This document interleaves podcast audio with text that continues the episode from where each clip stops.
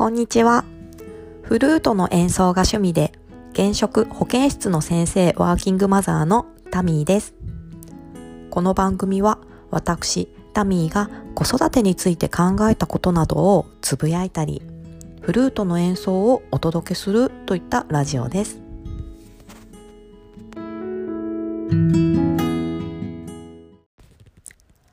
それでは、ここで一曲お聴きください。さよならの夏、国立小坂から。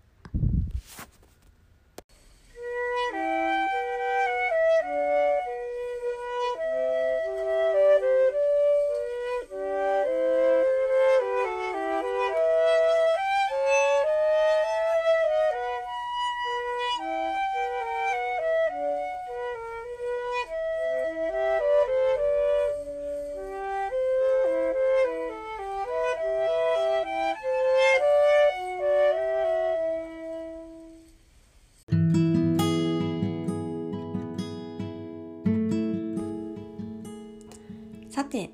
前回前々回と習い事の先生をどういうふうに選ぶというお話をしてまいりましたが私その中で大人の習い事の先生について12ヶ月じゃないですね。と1年くらい習ったら定期的に変えてもいいんじゃないかというお話をさせていただきました。それについてもしかしたらあの先生を使い捨てにするのかみたいに不快な思いをされた方がいらっしゃいましたらごめんなさいもちろんそんなつもりはあと私の方にはありませんしどちらかといえばその習ったことをきっかけに人脈を広げていけるなどといったメリットを感じているのでいいなと思っています。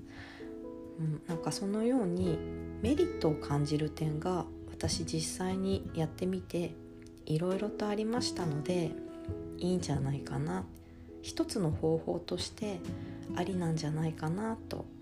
考えているということですなのでこのどういうメリットを感じているかということについてもいずれと私の頭の中を整理してお話できたらいいなと思っております。さて水曜日の朝はすみません。私事ですがお弁当を作らなければならないのでそれではこの辺で。